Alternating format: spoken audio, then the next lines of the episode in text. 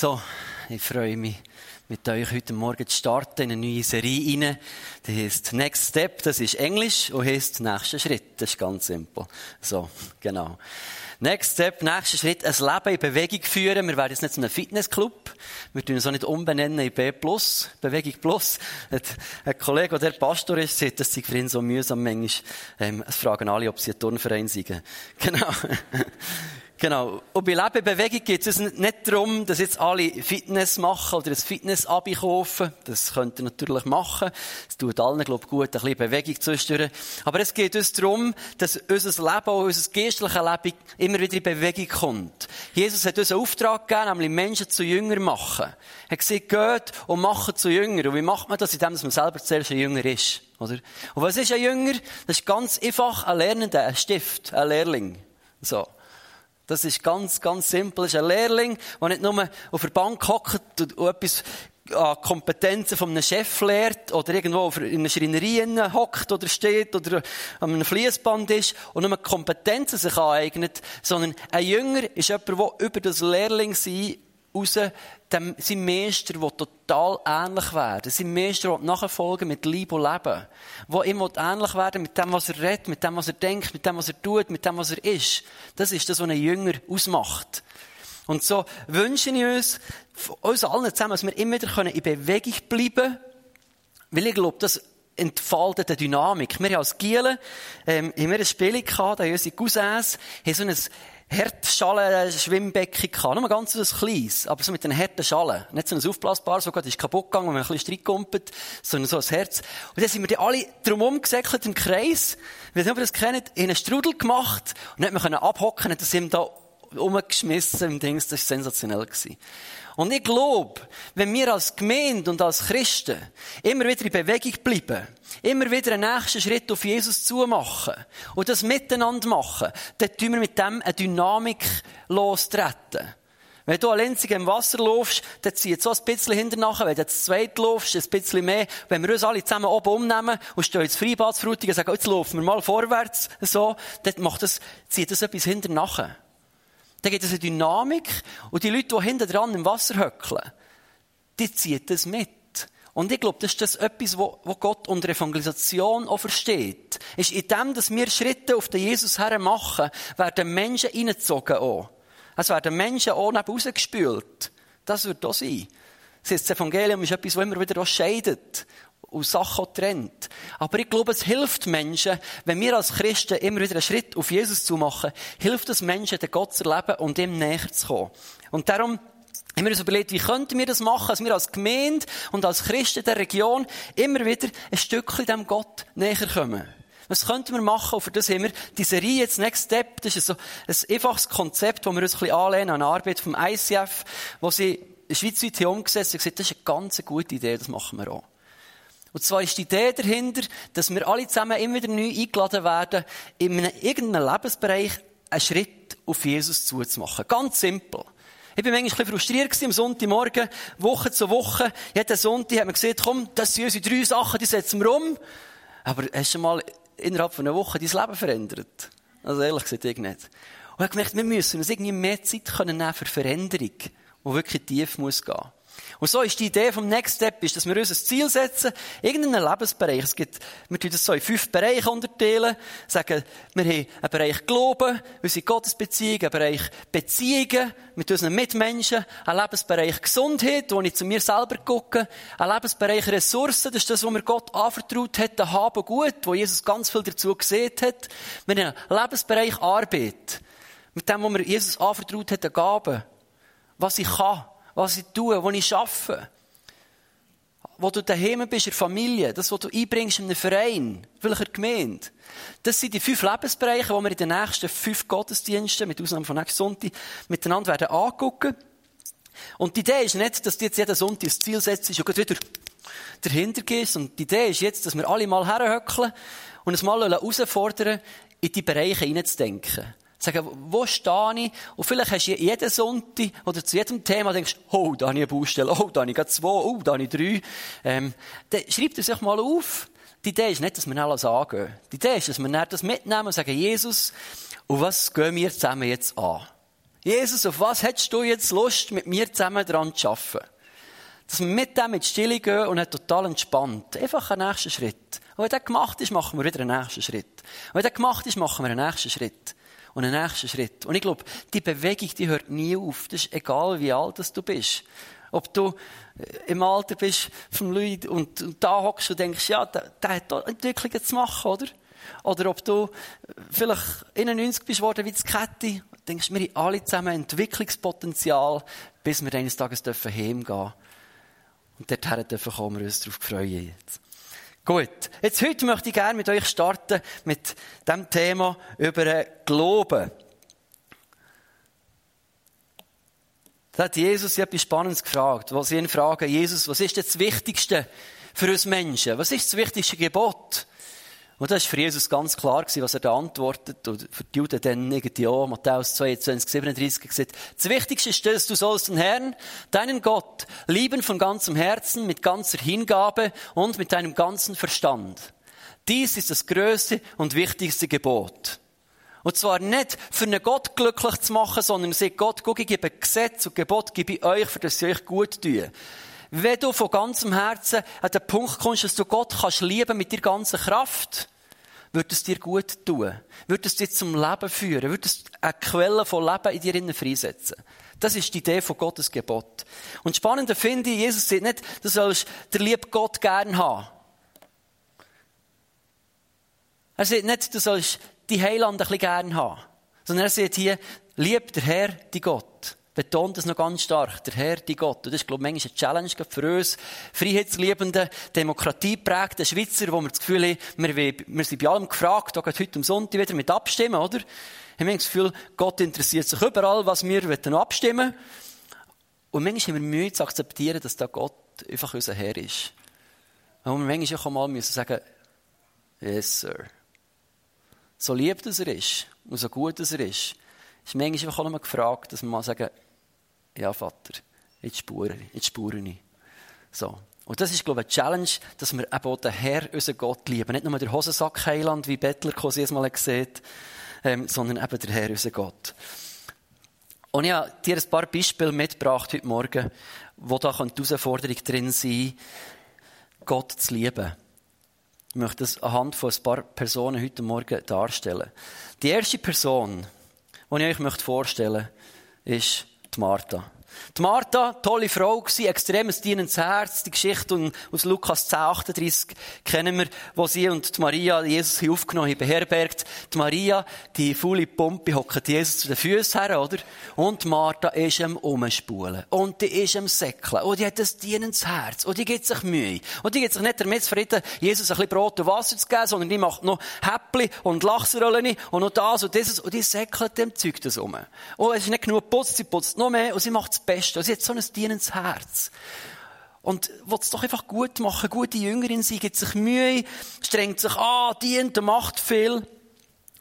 Aber trotz all dem Frommen, was Martha da an den Tag legt, fühlt sie sich Jesus irgendwie überhaupt nicht nach.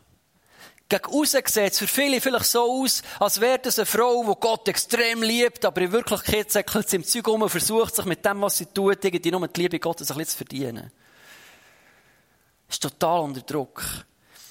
Und sie regt sich auf über ihre Schwester, die eben da am Boden höckelt und Jesus zulässt und eine mega gute Zeit wahrscheinlich hat und die besten Fragen kann stellen und das Privileg hat, das wir alle auch gerne hätten, mal eine Stunde oder zwei zu den Füßen von Jesus und sagen, du, jetzt habe ich noch eine Frage. Also, da habe ich noch eine Bibelstelle, die ich nicht verstehe. Und da habe ich eine andere Frage. Und wie ist denn das?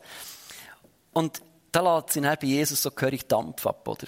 Sagt, Jesus, jetzt sagt der faulen Pumpe mal, dass sie mir auch ein bisschen hilft. Und Jesus konfrontiert sie da ganz viel Liebe und sagt, Martha, Martha, du machst dir so viel zu arbeiten. Du machst dir ganz viel unnötige Sorgen und Mühe. Es ist gut gemeint von dir, ich sehe dein Herz. Aber etwas wäre jetzt nötig für dich, etwas wäre dran. Jesus hat nie das Dienen klein gemacht, er hat immer das Dienen sehr gross gemacht. Aber zwischendurch hat er Menschen, die aus dem heraus Identität bezogen und nur noch sie gesäckelt, hat er zwischendurch gesehen, es wäre vielleicht gut, mal ein Päuschen einzuschalten, ein bisschen runterfahren. Und sagt, jetzt wäre es, glaube ich, wichtig, mal herzuhöckeln und zuzulassen, Zeit zu verbringen und zuzulassen, dass unsere Herzen wieder zueinander finden. Kein Vorwurf, sondern, ich ganz eine liebevolle Konfrontation, die Prioritäten richtig zu setzen und Zeit auszukaufen. Einladung so, Martin, komm, hock doch zu meinen Füßen her. Du wärst weniger gestresst, du wärst weniger hässig, weniger hektisch, weniger ruhe und rastlos und du könntest deine Gaben dir das viel besser einsetzen. Du würdest noch anderen noch mehr zum Sagen und wärst in allem viel zufriedener für dich selber. Das ist Martha. Da gibt es eine andere Person, wir sagen dem Saulus, Saul, später Paulus, unglaublich intelligenter Typ. Das war der Musterschüler vom Gamaliel, war gelehrt in den Schriften, hat vieles zumindest auswendig können, ist extrem fleissig, extrem belesen, total überzeugt von seiner Theologie und Meinung. Nur wenig Menschen haben so viel gewusst wie er. Er war der Musterschüler schlechthin. Aber das Verrückte ist, dass zu wissen, dass, als er da in den Kopf hineinpickt, hat der Saulus nicht wirklich näher zu Gott hergebracht, sondern ist wie eine Mauer geworden in seinem eigenen Leben, wo ihn immer mehr von dem Gott irgendwie trennt. Hat eifrig sein für Gott, hat sich Mühe gegeben, aber hat so das Herz Gottes irgendwie vollständig verfehlt. Und dann lesen wir in Apostelgeschichte 9, wie plötzlich Jesus auftritt, wo Paulus auf dem Weg ist, Christen zu verhaften und wo das Werk Gottes tut mit Eifer, so begegnet ihm Jesus und sagt, Saul, Saul, warum verfolgst du mich? Und was ich dramatisch finde in der Geschichte ist, dass der Saul sagt, wer bist du? Und weißt du, wenn Gott zu uns redet und wir merken es nicht oder müssen fragen, wer bist du? Das sollte ein Alarmglöckchen sein für uns. Dann sind wir gehörig auf dem Holzweg. Wenn Gott zu uns redet und wir müssen fragen, wer bist du? Dann haben wir das Herz Gottes massiv verfehlt. Und Jesus hat sich ihm vorgestellt, dem Saul, der alles hat gewusst, aber ihn nicht erkennt. Und die Begegnung mit dem Jesus, so die Offenbarungen, die er auf der Suche hat bekommen, hier aus dem harten Gesetzesdiener, der so überzeugt war, immer noch überzeugte, aber ein barmherziger Gnadenlehrer gemacht, ein Gnadenprediger ohne Gleichen. Total scharf, aber extrem in der Gnade verwurzelt. Nächste Person, die so eine Challenge hatte in, diesem Umgang mit Gottes Liebe. Das ist kein Gückel, das ist der Petrus, das sollte ein Krönchen sein. So. genau. Weil Petrus hat die zwei Herausforderungen gehabt. Auf der einen Seite hat er sich maßlos selber überschätzt. Oder? Er denkt, leck, ich bin hier der Sieben-Sich. Ich bin hier der, der Oberjünger von Jesus. So. Ich bin der, der Jesus geht. Ich bin der, der mal zur Rechten von Jesus würde hocken. Ich bin der, der immer mit darf, der immer bei den Auserwählten ist. Ich bin ein besonderer Typ. Ich habe besondere Gaben bekommen. Jesus hat mich besonders gern. Und, haha. und wenn es darum ist gegangen, dass Jesus vom Leiden hat geredet, hat er gesagt, und ich leide mit dir, und ich sterbe mit dir, und gehe nie von deiner Seite. Wow, ich bin der Petrus. So. Und wir sehen, Zeitchen später, dem sich maßlos selber überschätzenden Petrus ins Gesicht und gesehen, kaum ist effektiv Gefahr auf dem Tisch, hat er alles abgestritten und Jesus verleugnet, gesagt, die kennen ihn nicht, die gehören nicht zu denen. Und das eigene Versagen und die Enttäuschung hat Petrus massiv zurückgeworfen im Glauben. Wir sehen nach der Auferstehung, nach Ostern, sehen wir, wie der Petrus irgendwo am Fischen ist. Und ich stelle mir vor, wie so ein frustrierter, knickter Mann ist, wo irgendwo ganz viel Verdammnis in sich dreht. Über den grossen Wort, den er hat von sich gegeben und über dem, was er wirklich näher hat abgeliefert. Ganz viel Anklage und denkt, hey, ja, die anderen, das, das sind die guten Christen, bin hier der schlechteste oder der geringste Fallene, der sich selber extrem klein fühlt, extrem unwürdig, extrem minderwertig vielleicht anderen Leuten durchgeguckt, die eben sie treu waren. Und denkt, ja, ich habe es echt vergeben. Ich habe es echt vergeben. Und die eigenen Vorwürfe blockieren ihn total im Glauben. Und aus dem feurigen Petrus wird der stille Fischer. Und da ein bisschen höckelt. Und dann lesen wir in Johannes 21, wie wieder Jesus die Szene betritt, zu Petrus herkommt und ihn konfrontiert. Das ist keine Anschuldigung, keine Verdammnis, keine Vorwürfe. Aber er fragt nicht, er sagt, Petrus, liebst du mich? Dreimal. Und Petrus hat etwas gelernt. Und er sagt nicht ja, ich liebe dich, ich liebe dich, jetzt liebe ich dich wirklich. Sondern er sagt einfach, Jesus, ich habe dich ein gern. Ich mag dich gut. Er hat gemerkt, was seine eigene Fähigkeit ist. Er hat sich gelernt, richtig einschätzen. Und in diesem Gespräch, nach, dem, nach diesen drei Mal, sagt Jesus Petrus, weide meine Lämmer. Er setzt ihn wieder ein, stellt seine Würde und seine Autorität wieder her und bringt ihn wieder in die Aufgabe hinein. Aber vorher war er total blockiert. Und die vierte Person ist der Thomas. Thomas, der Zweifler, wo wir manchmal denken, leck, der hat doch keinen Glauben gehabt. Das haben wir ja alle gesehen, dass Jesus auferstanden ist. Und ganz am Anfang, Johannes selbst, sehen wir auch wieder, wie der Thomas noch unterwegs ist, leidenschaftlich, auch bereit für Jesus zu sterben, zu sagen, ich sterbe mit, so.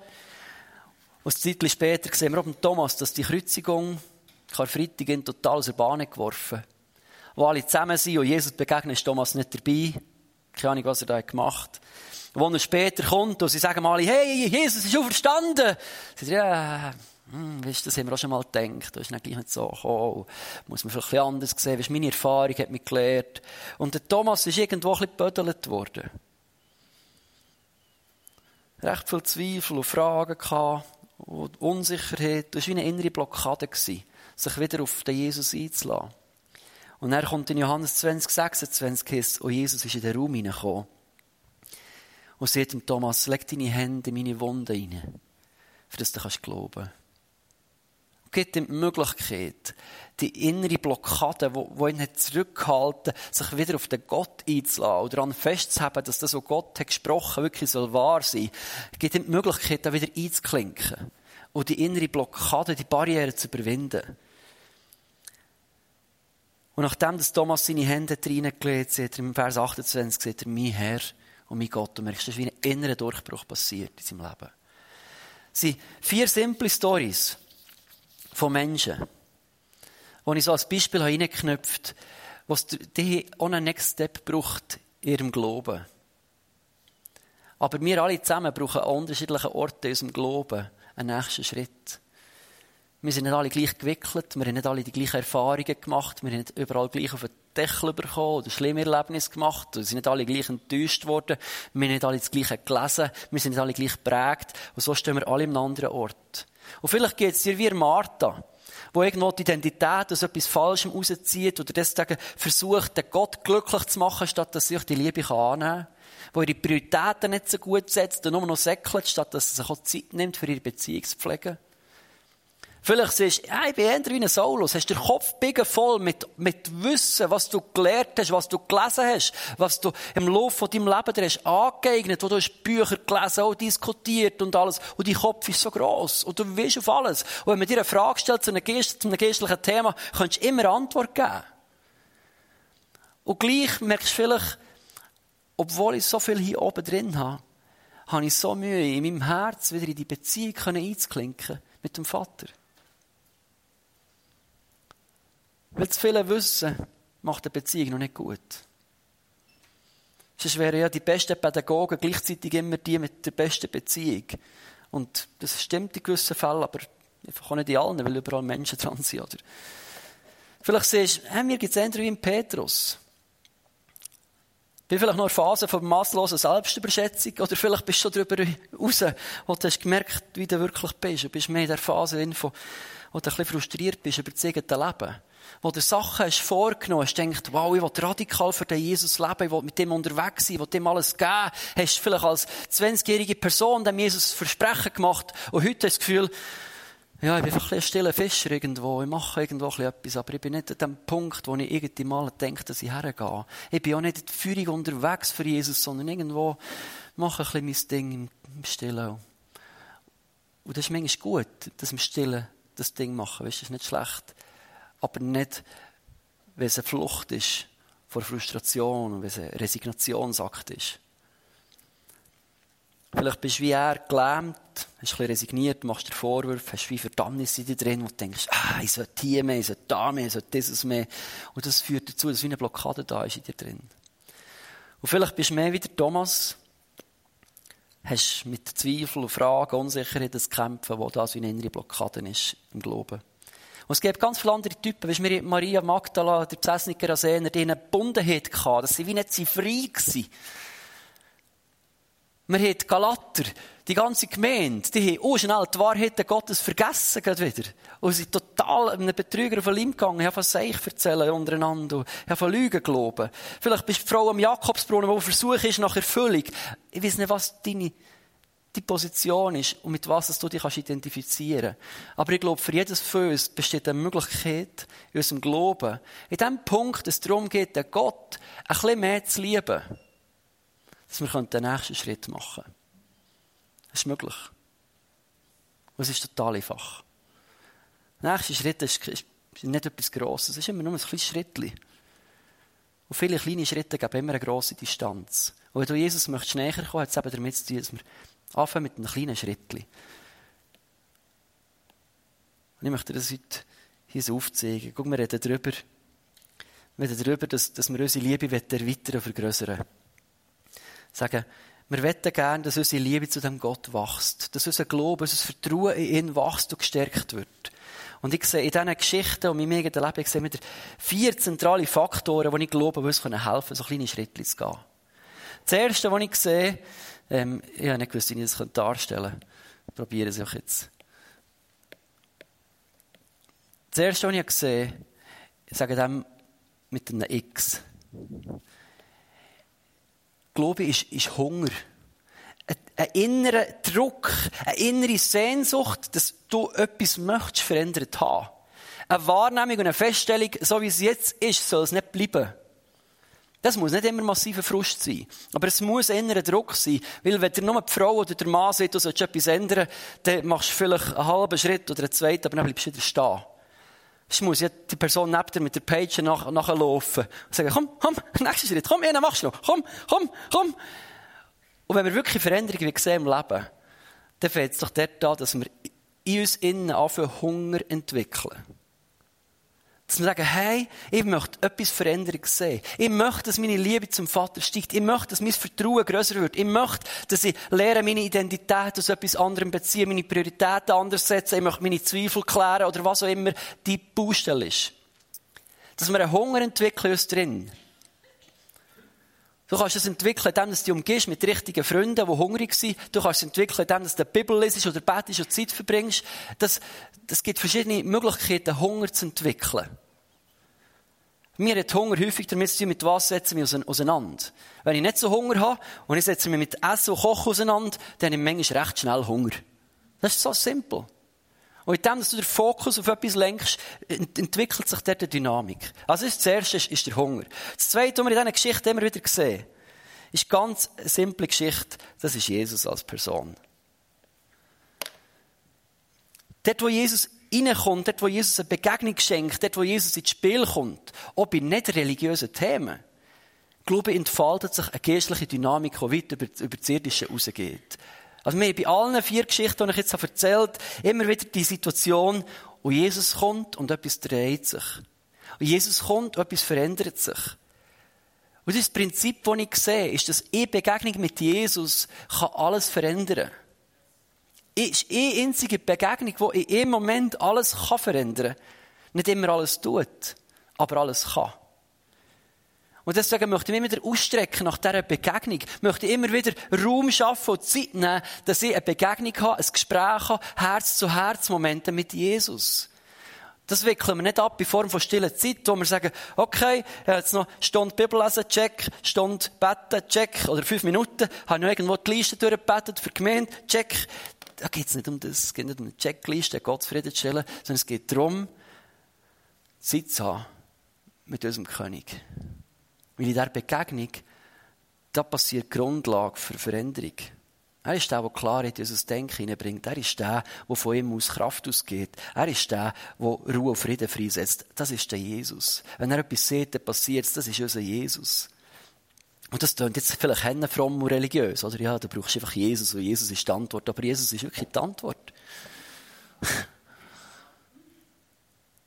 so plump, dass es tönt, so wahr ist es. Gut. Das Dritte, was ich glaube, was wichtig ist, oder was mir hilft für, das ist ein Sog. bei dem Malen, für die, die jetzt den Podcast hören daheim, es ist immer besser, selber in die Gemeinde zu kommen, weil dann erlebt ihr alles mit. Gut. Werbung für Besuch vom Gottesdienst. Gut. Der dritte Punkt, glaube ich, hat mit Erkenntnis zu tun. Dass Erkenntnis eine wichtige Sache ist. Damit rede ich nicht primär von Wissen. Wissen ist nur eine Vorstufe von Erkenntnis, oder? Wissen biegst rein, aber erst wenn es zur Erkenntnis kommt, entfaltet sich Kraft und eine Wirkung in unserem Leben.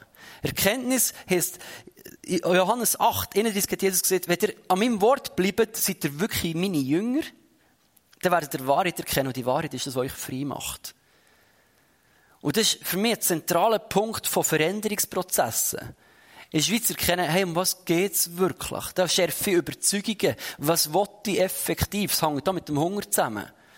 Sagen, was ist die Wahrheit? Eine Martha hat müssen erkennen, okay, ich bin geliebt von Gott, auch wenn ich jetzt höre, umsäcklich nur herhocken. Die müssen erkennen, Moment, ich bin hier rumtigern, das bringt nichts. Die Wahrheit ist, dass wir jetzt gut dort Zeit zu verbringen. Und das sind wir ständig in diesem Spagat der heutigen Zeit in unserem Leben herauszufinden, was ist Lüge, was ist Wahrheit. Und wenn ihr mit dem kämpft, kann ich empfehlen, dass ihr mal zu Ruth Aschi geht. Die machen mit einem Sozo, sagen wir dem, die beten. Und da geht es darum, immer wieder zu sagen, du, ähm, was ist Wahrheit in meinem Leben? Wenn du mit Sachen kämpfst, ist meistens häufig dahinter eine Lüge. Wo es irgendwo falsch einspuren So. Wahrheit erkennen, herausfinden, was stimmt. Und dann haben wir den Heiligen Geist, der uns dabei hilft, und wir die Heilige Schrift, die uns dabei hilft. Was dazu führt, dass wir Offenbarungen bekommen von Situationen. Und merken, was geht hier ab, was passiert hier, was ist hier, was redet Gott in das inne. wenn du deine Gottesbeziehung verändern willst, brauchst du Erkenntnis. Wer er ist. Weil wenn du nicht anfängst sehen, wer er ist, wirst du dich nicht zu ihm herziehen. Das ist so ein Zusammenspiel, wo wir einfach Offenbarung brauchen vom Himmel her. Da hilft es, wenn wir in Schrift lesen, gucken, wie bist du Gott, unseren Fokus auf das richten. Und so der Hunger weg, immer wieder neu. Gut. Und die Schrift gibt da so einen Weg, wie auf ihn her. Und der vierte Punkt, den ich euch da mitgeben möchte, und deswegen sind mir die Hauskreise so wichtig, und, und Freundeskreise, und Grüppli, ist egal, wie ihr dem schlussendlich sagt, ist, dass wir umgeben sind von Menschen, wo wir miteinander das teilen können. Weil wirklich schwierige Veränderungsprozesse, die wirklich reingehen, Ausdauer brauchen, die packen wir echt nicht an Lenzigen. Also die meisten nicht hier. Vielleicht gibt es ein paar ganz, ganz krasse Leute hier. Ich nicht. Schaffen wir nicht an Lenzigen. Für das brauchen wir einander. Als Ehepaar, als Familie, als Hauskreis oder als Freundeskreis oder als Gruppen, da brauchen wir Unterstützung, wo wir einander sagen, wo sind wir dran? Und deswegen haben wir das Next Step auch mit der Idee gemacht, gesagt, du kannst für dich mal ein Ziel setzen, du kannst da, wir haben so Buchzeichen gemacht, die sind ein bisschen dünn rausgekommen, aber du kannst aufschreiben, was willst du machen mit deinem Leben? Was ist ein Ziel? Was ist der nächste Schritt, den du möchtest gehen? Und die Idee ist, dass du das mit jemandem teilst. Im Hauskreis erzählst. Und sagst, Freunde, guck mal, ich merke, meine Challenge ist die mit, mit Zeit und Priorität. Ich komme kaum zur Ruhe. Ich habe kaum Zeit mit Jesus. Ich bin so am Umsäckeln mit allem, was ich sollte in meinem Leben. Ich bringe es fast nicht zu Boden. Dass wir einander sagen, das ist meine Baustelle. Und dann können wir füreinander beten. Und dann können wir einander nachfragen. Dann können wir einander ein SMS schicken, sagen, hey, ich bete für dich, dass du diese Woche Durchbruch hast. Ich denke an dich, sagen, hey, mach dir Mut, nimm dir Zeit, es lohnt sich. Und das gegenseitige Ermutigen, das ist definitiv mehr als ein Stützrädchen. Das ist mehr als ein Turbodiesel. Das ist alles, das gibt dir wirklich Schub, das gibt dir Zusatzkraft. Das ist das, wo am Schluss auch hilft, dass so ein Veränderungsprozess eben nicht nach zwei, drei Schritten wieder hört. Das sind so die vier einfachen Steps, die ich einfach möchte, möchte empfehlen Weck die Hunger, sucht Begegnung mit Jesus, ring um Offenbarung und Erkenntnis und begib dich auf einen Weg mit Freunden. Teil das mit Leuten. Lass Leute Anteil haben. Und vielleicht sagst du, hey, mein Ziel ist wirklich mal einen Monat oder einen besseren Weg zu finden mit, mit sozialen Medien und dem Handyzeug und Internet und so. Ich will weniger. Und das ist vielleicht im Hauskreis auch mal ein Punkt, mit hey Freunde, ich bin wieder so viel auf dem Scheiß rumgeritten. Viel zu viel Zeit verbracht. Das ist nicht immer angenehm, aber es ist mega wertvoll, dort ehrlich zu sein voreinander. Weil das ist immer ein Durchbruch, wenn wir ehrlich sind. Genau. Jetzt habe ich dir ein paar Sachen vorgeschlagen, vorgestellt mit diesen Personen und mit diesen vier Schritten zur Veränderung. Und ich habe gesehen, mein Ziel ist nicht, dass du dir heute Morgen ein Ziel setzt, sondern wir haben die Bücher aufgelegt, die, die in einem Hauskreis von FMG, die bekommen es in den Hauskreisen.